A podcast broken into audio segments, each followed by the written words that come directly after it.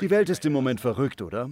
Ich habe das schon oft in der Predigt gesagt, aber in den letzten Jahren war es wirklich so. Ich weiß nicht, wie es Ihnen geht, aber ich bin es leid, das Wort beispiellos zu hören. Ich wünsche mir mehr als alles andere, dass es wieder etwas wie die früheren Zeiten gibt. Wäre es nicht großartig, wenn jemand auf Sendung gehen würde und sagen würde, willkommen bei der Tagesschau, heute ist es wie immer. Es wird ein ganz normaler Tag sein, es wird nichts Komisches passieren. Ich wünsche Ihnen einen schönen Tag. Ich wäre begeistert. Aber es scheint so, als ob ständig etwas passiert, egal ob es in den Nachrichten aufgebauscht wird oder ob es wirklich passiert ist. Offensichtlich erleben wir eine globale Pandemie, aber es gibt auch Kriege und Gerüchte über Kriege, wie die Bibel sagt. Alle möglichen politischen Spannungen sind auf einem Allzeithoch. Die Menschen ziehen politische Linien bei Dingen, die eigentlich nicht einmal in der Politik vorkommen sollten. All das soll nicht heißen, dass ich mich nicht für eine Seite entscheiden will, sondern nur, dass es im Leben gerade so vieles gibt, das Ihnen und mir die Freude raubt. Es gibt so vieles, das um unsere ganze Aufmerksamkeit kämpft. Es gibt so vieles, das darum kämpft, uns unseren friedlichen Geist zu nehmen. Viele von uns haben heute richtig Mühe, echtes Glück und Freude im Leben zu empfinden. Und doch möchte ich Ihnen heute sagen, dass Gott Ihre Freude zurückbringen wird. Viele von Ihnen waren bis vor ein paar Jahren sogar sehr fröhliche Menschen. Und jetzt gibt es irgendeine seltsame Sache in Ihrem Körper oder in Ihrem Geist, die es Ihnen richtig schwer macht, Freude zu empfinden. Aber Freude ist ein Teil der Verheißung Gottes an uns. So steht es in der Bibel. Sie ist Teil der Verheißung des Auferstehungslebens und sie ist nicht nur etwas, das ich bekomme, wenn ich in den Himmel komme. Es ist vielmehr etwas, das ich bekomme, wenn der Himmel in mich hineinkommt. Damit meine ich, wenn der Heilige Geist in unseren Herzen und Körpern wohnt, dann gibt es etwas in uns, auch wenn wir durch eine Art persönliche Hölle gehen, das uns sagt, nein, warte, Gott hat darüber gesiegt. Gott kann das tun. Gott kann das bewältigen. Ich tue mein Bestes und vergesse den Rest, wie ich einmal in einem Trainingsvideo gehört habe und wie es auch in meinen Predigten immer wieder sage. Aber ich gebe mein Bestes und vergesse den Rest. Ich werde es Gott anvertrauen. Das wird Ihnen ein friedvolles Herz geben, um wieder unbeschwert zu sein und zu lächeln und etwas Freude zu haben. Ich finde es erstaunlich, wie viele religiöse Menschen eine Abneigung gegen echte Freude haben. Können wir mal kurz innehalten und feststellen, dass christliche Freude nicht das ist, was einige von Ihnen in manchen Predigten gehört haben? Ich weiß nicht, woher die Idee kommt, aber dass jemand, der Freude hat und eine schwere Zeit durchmacht, sagt, ich habe Freude. Man kann sie zwar in meinem Gesicht nicht sehen und meiner Haltung und meinen Worten, aber sie ist da. Sie ist tief im Inneren. Es gibt keine biblische Freude in dem Sinne, dass sie anders aussieht als bei allen anderen. Freude ist Freude. Sie lacht, sie lächelt, sie können einem Menschen ansehen, wenn er sich freut und voller Freude ist. Und sie können einem Menschen ansehen, wenn er traurig oder deprimiert ist oder nichts hat. Die Freude, die uns Gott verspricht, ist keine stoische innere Freude. Es ist echte Freude, verstehen Sie? Es ist die Art von Freude, die Sie haben, wenn Sie Ihre Lieblingsmannschaft anfeuern oder wenn Ihrem Freund, Ihrer Freundin oder auch Ihnen selbst etwas Großartiges passiert. Das ist Freude. Es ist eine Freude, die lacht und lächelt und das ist es, was wir haben können. Über die Predigten von Jesus wissen wir das hier. Wenn man eine These aufstellen würde, worüber Jesus die ganze Zeit gepredigt hat, dann wäre die korrekte, gute theologische Antwort das Reich Gottes oder das Reich der Himmel, das ist dasselbe. Das Reich Gottes. Um das Reich Gottes oder die Herrschaft Gottes oder das Leben Gottes in einem Menschen zu beschreiben, verwendet Jesus fast immer zwei Arten von Gleichnissen. Die erste und sehr häufige Art ist die des Urteils. Davon lesen wir oft. Da sind Schafe und Böcke, da sind Hölle, Feuer und Schwefel, da sind Gericht, Unkraut und das Korn, da sind Weizen und die Spreu. Das sind herausfordernde Sachen. Wie viele von Ihnen wissen, dass man sich als Nachfolger Jesu darüber keine Sorgen machen muss, oder? Jesus sagte, es ist vollbracht, aber wie viele glauben auch, dass das wahr ist, dass es vollbracht ist? Dann ist es vorbei, es ist vollbracht. Diese Botschaften der Urteile gelten nicht für sie. Sie sind geliebt, berufen und ihnen wurde vergeben. Was also ist die andere Hälfte? Die anderen sehr häufigen Gleichnisse sind Gleichnisse über Partys, Hochzeiten und Feste. Und ich finde es sehr erstaunlich, wie oft religiöse Menschen diesen Teil von Jesu Botschaft aus der Gegenwart des Reiches Gottes im Hier und Jetzt verdrängen wollen.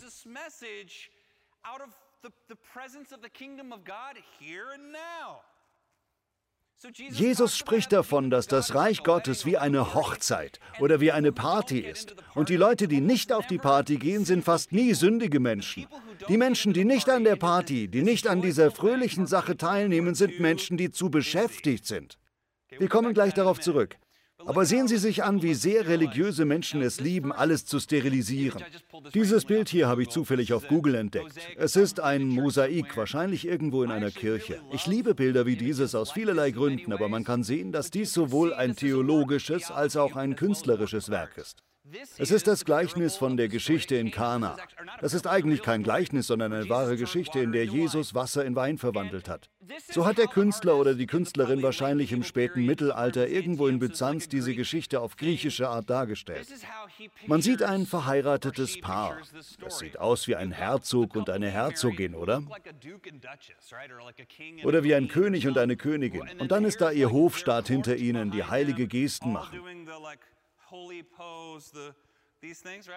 Hier ist Jesus, steril wie immer, und seine Mutter trägt schwarz und purpur. Da ist die Dienerschaft. Jesus sagt, ich werde das Wasser in Wein verwandeln. Stimmt's? Das ist es, was sie tun. Man sieht hier viele Dinge, Wunder und Heiliges, aber man sieht keine Freude, oder? Ich meine, sie kommt nicht wirklich zum Vorschein. Dann habe ich einen Künstler gefunden, einen Aquarellmaler, der zwar schon verstorben ist, aber er hatte einige großartige Werke. Er hieß Herb Mundell. 1980 hat er diesen Druck von derselben Geschichte gemacht. Das ist so viel näher an dem, was ein Mensch im ersten Jahrhundert gelesen und erlebt hätte, wenn Jesus davon spricht, zu einer Hochzeit, zu einem Fest oder zu einer Party zu kommen. Das ist so anders, oder? Man kann es fast riechen. Man riecht das Essen oder den kochenden Eintopf. Man hört das Klirren des Geschirrs. Man kann sich fast ausmalen, wie im Hintergrund gesungen wird und wie an einem Tisch Gelächter ausbricht. Und mittendrin ist Jesus und genießt das alles. Als ihnen der Wein ausging, sagen sie alle, als ihnen der Wein ausging, sagte seine Mutter, wir brauchen noch mehr. Die Bibel berichtet, dass es der gute Wein war. Das ist eine Hochzeit im Judentum des ersten Jahrhunderts. Ein paar Dinge sind hier falsch dargestellt. Die Hunde und die Tische sind nicht richtig. Aber im Großen und Ganzen ist es so, wie es sich angefühlt hätte. Ein richtiges Fest. Freude, Glück. Ich glaube, es gibt so viele unglückliche Menschen, die denken, die Freude Gottes ist nicht in meinem Herzen.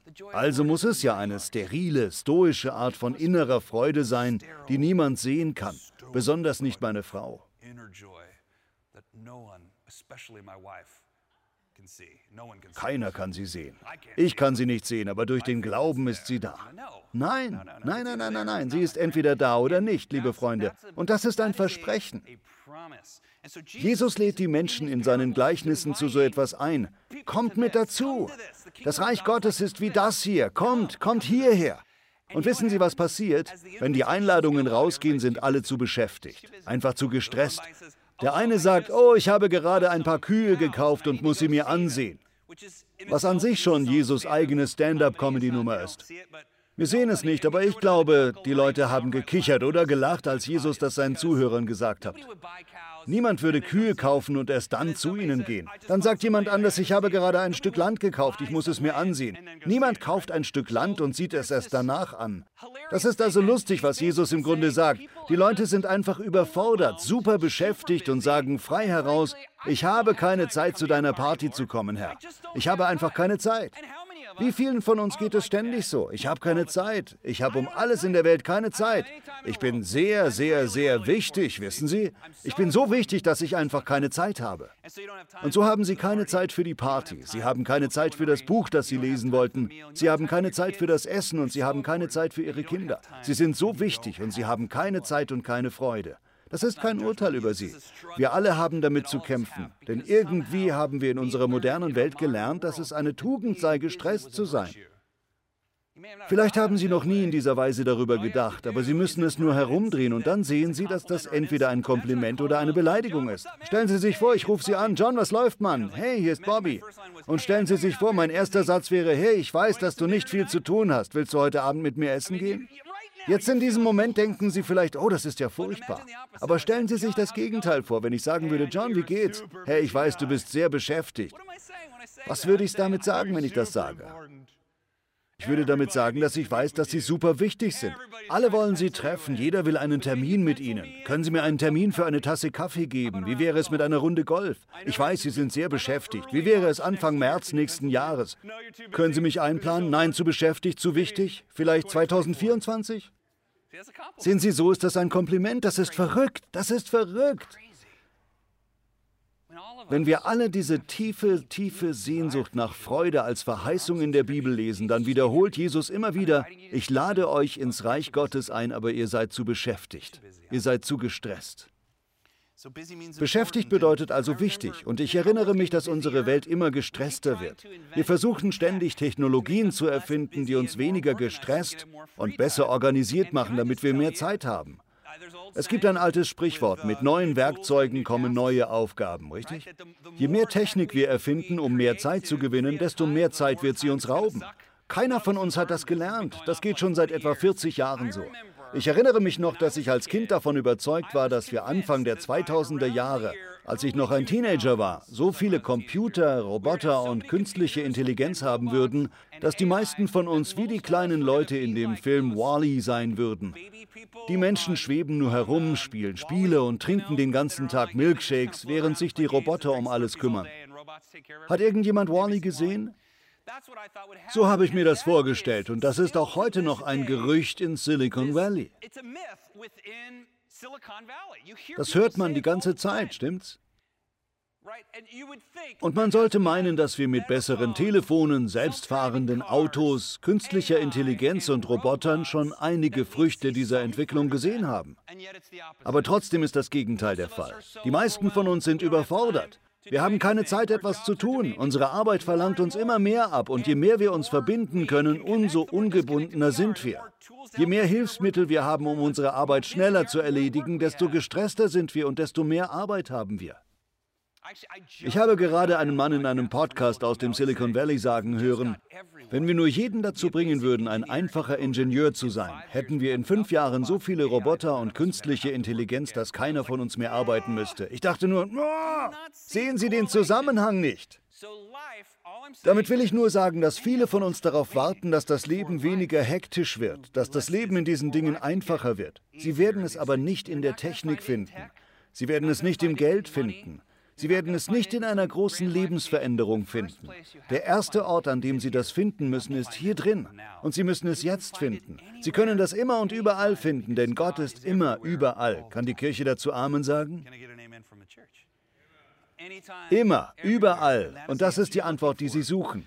Aktuell befinden wir uns mitten in einem Prozess, der meiner Meinung nach in der Wirtschaftswissenschaft noch lange Zeit erforscht werden wird. Viele nennen es die große Resignation. Diese tolle Illustration ist in der Economist erschienen. Ich fand sie einfach großartig. Ich mag Kunst und ich fand das sehr sauber und schön. Ich dachte, das ist ein schönes Bild für das, was viele Menschen fühlen. Das könnte auch der Staat Kalifornien sein. Wir kommen gleich darauf zurück. Aber im letzten Jahr haben 17,9 Millionen Menschen ihren Job gekündigt und viele davon waren entgegen der landläufigen Meinung, ich habe mir die Daten angesehen, hochbezahlte Arbeitnehmer, sechsstellige Löhne. Sie haben einfach gekündigt. Einfach gegangen. Viele davon waren auch schlecht bezahlte Jobs, ohne Sozialleistungen, aber das war nicht bei allen so. Woran liegt das? Warum verlassen so viele Menschen ihren Job? Ich lehne mich jetzt mal weit aus dem Fenster und sage, dass Sie glauben, es liege an A, B oder C. Sie glauben, es liegt an der Bezahlung, an den Sozialleistungen oder am Arbeitsumfeld. Ich dagegen denke, es ist das, was wir alle in schwierigen Zeiten erlebt haben. Ich bin nicht glücklich in meinem Job. So einfach ist das. Es ist ein Job ohne Freude. Und wenn man in einem Staat wie Kalifornien lebt, dann verbringt man ein Drittel seines Lebens bei der Arbeit. Man verbringt ein Drittel des Lebens bei der Arbeit, ein Drittel des Lebens im Schlaf und ein Drittel des Lebens im Verkehr. Das ist Kalifornien, oder? Genau so ist es. Das ist es, was wir tun. Und so kommt irgendwann der Punkt, an dem jemand sagt, ich riskiere lieber die Obdachlosigkeit, als noch einen weiteren Tag mit diesem Gefühl der Leere und der Bedeutungslosigkeit im Inneren zu verbringen. In Küstenstädten wie Los Angeles, in Südkalifornien oder New York gibt es ebenfalls einen Massenexodus, zum großen Teil wegen der Immobilienpreise.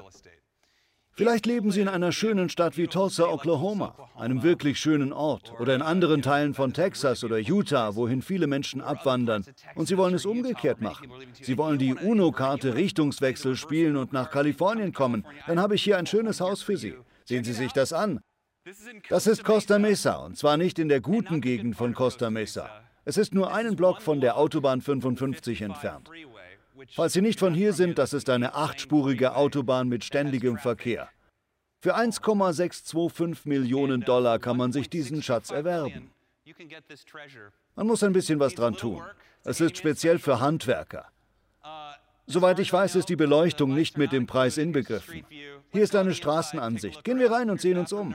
Hier ist das Badezimmer Nummer 1. Es ist ein Haus mit zwei Schlafzimmern, mit drei Schlafzimmern und zwei Bädern. Ein paar Cola-Erinnerungsstücke. Ich glaube, es gibt auch eine Orgel. Da ist sie. Die Orgel auf der linken Seite. Können wir ein besseres Bild von der Orgel bekommen? Ja, bitte sehr. Sie gehört nicht dazu, aber man kann sehen, wie gut eine Orgel passen würde. Und warum haben Sie das Haus nicht ein bisschen aufgeräumt, bevor Sie Fotos machen?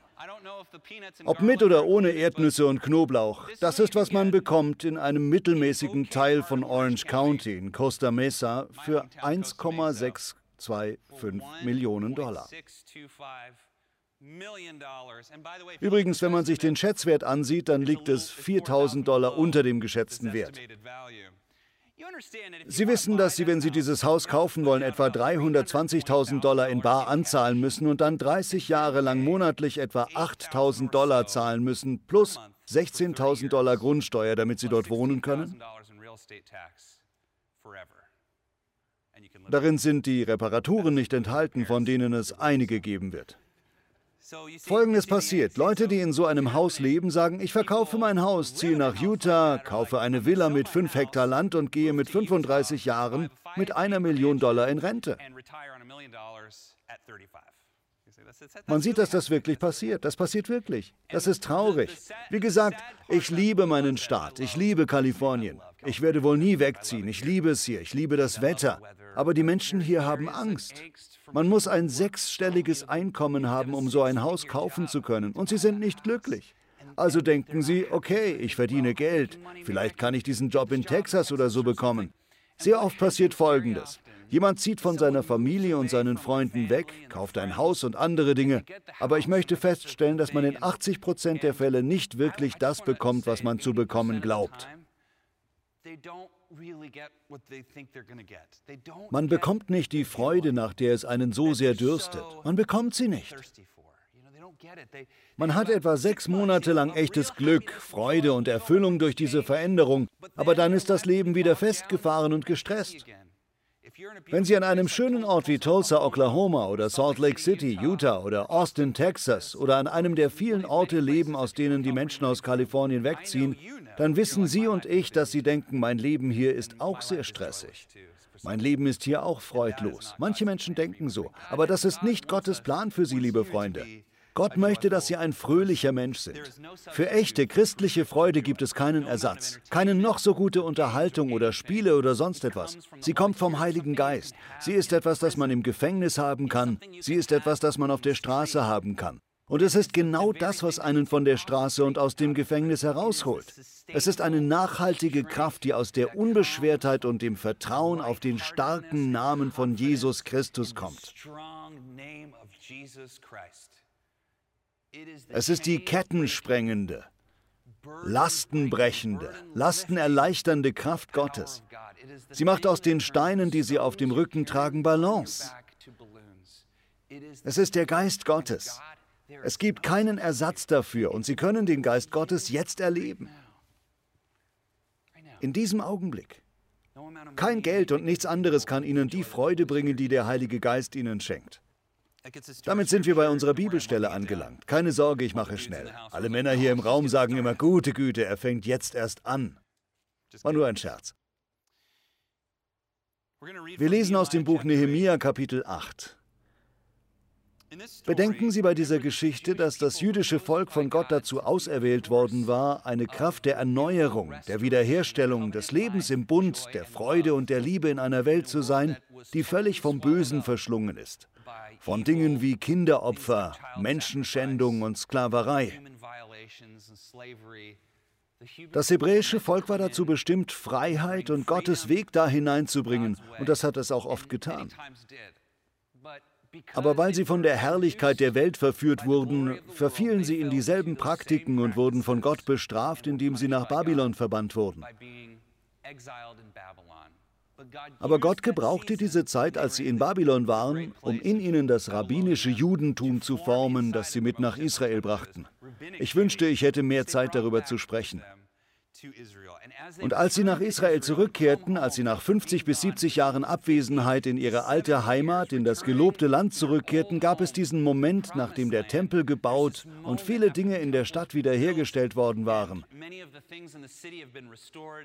Esra, der Priester, und Nehemia, der Statthalter, kommen heraus, um zum Volk zu sprechen. Und sie beginnen aus der Torah, aus Gottes Wort zu lesen. Während sie lesen, fangen die Menschen an zu jammern und zu weinen und man kann verstehen, warum. Was für eine emotionale Erfahrung nach diesem langen Leidensweg. Wir sind wieder zu Hause und hören das Wort Gottes. Gott hat uns nach Hause gebracht. Sie weinen, ich würde auch weinen. Ich meine, was für eine erstaunliche Sache, dass Gott sie nach Hause gebracht hat aber dann werden sie fast wie zurechtgewiesen. Das kann man in Nehemia Kapitel 8, Vers 9 nachlesen. Dort heißt es, aber der Statthalter Nehemia, der Priester und der Schriftgelehrte Esra und die Leviten, die das Gesetz auslegten, ermutigten sie, Heute ist ein Festtag. Er gehört dem Herrn eurem Gott. Seid nicht traurig und weint nicht. Für sie bedeutete Heiligkeit nicht Trauer und Weinen, wie es für so viele von uns der Fall ist. Als die Menschen hörten, was im Gesetz stand, begannen sie zu weinen. Nehemiah sagte, geht nach Hause und genießt ein Festmahl. Und dann machen sie den, das kommt schon, Festmahl. Das ist so eine coole Kirche, ihr seid die Besten. Und süße Getränke. Sagen Sie alle süße Getränke. Mal sehen, wie gut ihr das könnt. Okay, süße Getränke. Na, dafür gebe ich euch eine 2 Minus. Süße Getränke und teilt eure Speisen mit denen, die nichts vorbereitet haben. Gebt es den Armen, gebt es den Leuten, die einsam sind oder vielleicht haben sie Essen, aber sie sind ganz alleine. Ladet sie zu der Party ein. Dann heißt es, dieser Tag. Und noch einmal heißt es, dieser Tag gehört unserem Gott. Lasst den Mut nicht sinken, denn die Freude am Herrn gibt euch Kraft. Das ist diese Zeile. Freude bedeutet hier ein Fest mit süßem Getränk und gutem Essen. Das ist es, was es in diesem Kontext in Nehemia bedeutet, den Tag des Herrn zu heiligen, zu feiern. Zu feiern. Auch die Leviten beruhigten das Volk. Die Leviten sagten, seid nicht traurig, denn dieser Tag ist dem Herrn heilig. Da gingen die Versammelten nach Hause und feierten ein großes Freudenfest.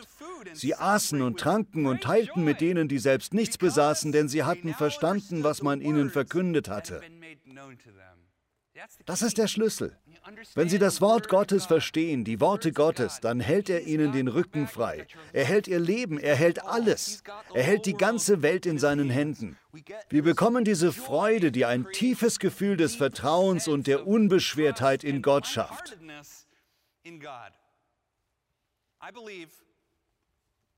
Ich glaube, wenn wirklich engagierte Christen keine Freude haben, dann tappen sie fast immer in die Falle des Verurteilens.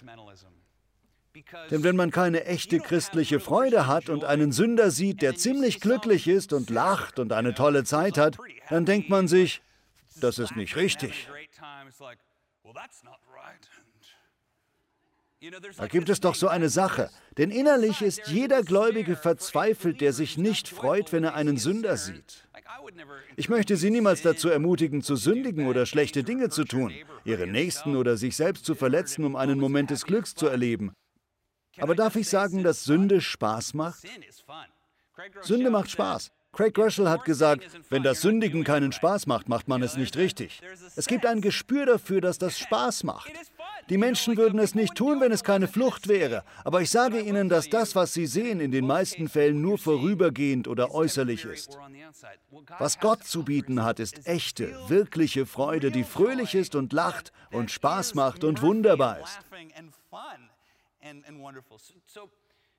Denken Sie also daran. Gott möchte, dass wir fröhliche Menschen sind.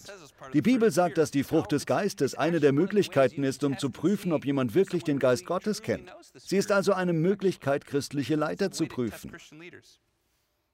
Ich schließe mit folgender Überlegung. Ich wollte so etwas wie zwei oder drei Tipps geben, wie man fröhlicher sein kann.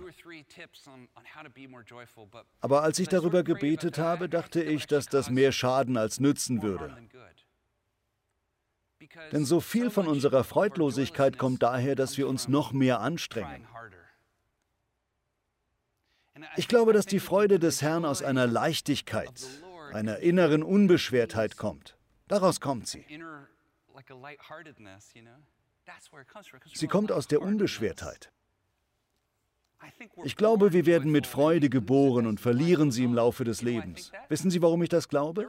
Es wurde eine Studie durchgeführt, die mich immer wieder beschäftigt. Ich habe darüber in einem meiner Bücher geschrieben und ich habe immer noch keine klare Antwort darauf.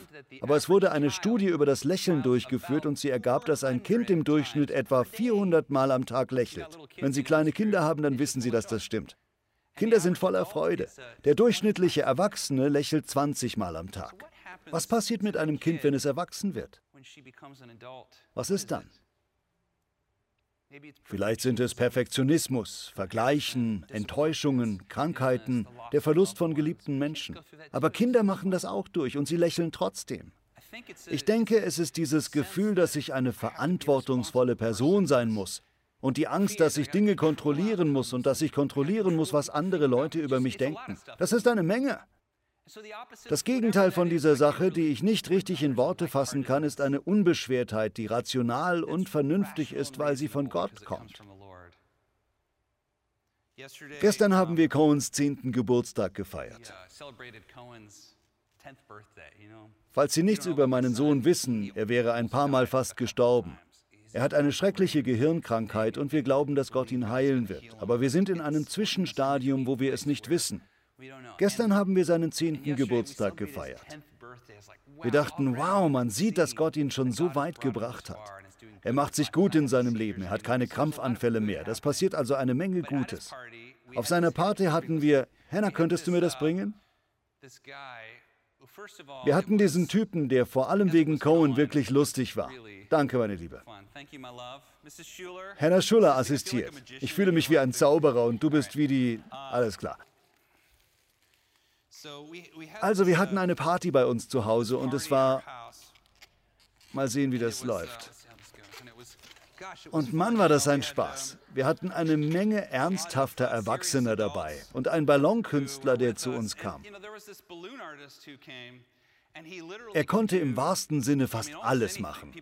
Die Leute baten ihn, dieses und jenes zu machen, und er hatte nur diese kleinen, dünnen Ballons und machte daraus diese Sachen. Er fragte meine Tochter, was soll ich machen? Sie wollte ein Einhorn. Aber anstatt einfach nur ein komisches Einhorn zu machen, sagte er, ich werde ein Einhorn auf einen Skittles-Regenbogen setzen.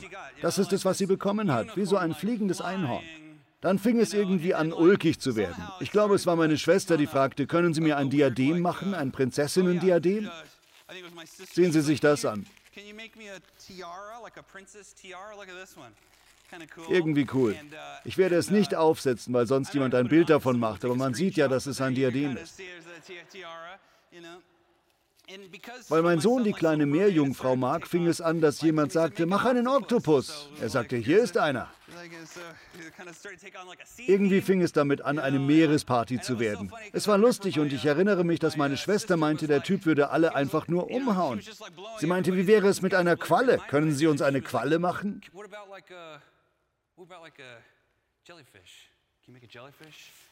Er sagte, okay, mal schauen. Und er machte dieses Ding hier. Es ist ein bisschen schlaff geworden, aber es sieht immer noch ziemlich gut aus. Eine Qualle. Sieht es wie eine Qualle aus, immer noch? Aber kann ich Ihnen meinen Favoriten verraten? Weil es um Haie ging, meinte er, oh, ich mache einen Hai. Und jeder musste einen dieser Hüte tragen. Obwohl viele ernsthafte Christen und meine Familie da waren, musste jeder so einen Hut tragen. Ich hatte einen Haihut und das war auf jeden Fall mein Favorit. Sehen Sie sich das an. Sehen Sie sich das an. Ziemlich raffiniert. Der Hai. Und das Beste an diesem Hai ist, wenn man ihn von der Seite sieht. Sehen Sie die Rückenflosse? Ist das nicht großartig? Sehen Sie, was ich meine?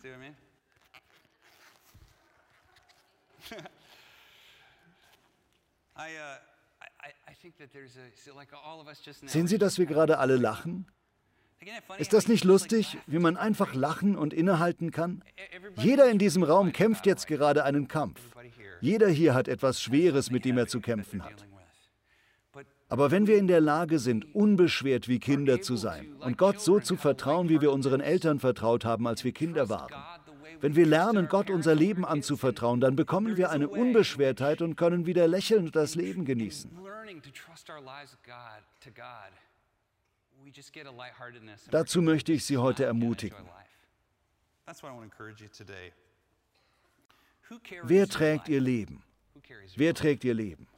Ich glaube, wenn wir ständig unser eigenes Leben tragen, vor allem wenn wir das Gefühl haben, dass wir das Leben anderer Menschen tragen müssen, dann wird es sehr schwierig, fröhliche Menschen zu sein. Darum lädt Gott sie ein, ihm ihre Zukunft und ihre Gegenwart anzuvertrauen, auch wenn sie nicht alle Antworten haben, wenn sie sich Sorgen machen, wenn sie nachts wach liegen. Fangen Sie an zu vertrauen und zu glauben. Setzen Sie Ihren Glauben daran frei, dass Gott einen Durchbruch in Ihrem Leben bringen wird. Laden Sie ihn ein, bitten Sie ihn sogar darum, wenn Sie das möchten. Laden Sie den Heiligen Geist ein, Ihnen eine erhabene, gelassene Unbeschwertheit in Ihr Leben zu bringen, und die Freude wird einfach daraus hervorgehen. Gott liebt sie so sehr. Ich liebe sie auch und ich möchte, dass sie wissen, dass Gott ihre Freude wiederherstellen wird. Vielleicht haben sie in letzter Zeit viel durchgemacht. Ich möchte sie heute dazu einladen, ein fröhlicher Mensch zu sein. Herr, wir danken dir und wir lieben dich und wir bringen unsere schweren Lasten vor dich. Wir wissen, dass du es liebst, diese Gebete zu erhören. Wir beten nicht drum herum. Wir sagen, Vater, hilf uns. In der Tat geben wir diese Dinge in unseren Herzen und in unserem Geist an dich ab. Heute entscheiden wir uns, uns zu entspannen und auf dein Reich zu vertrauen. Wir lieben dich, Herr. Wir beten das im Namen von Jesus. Amen.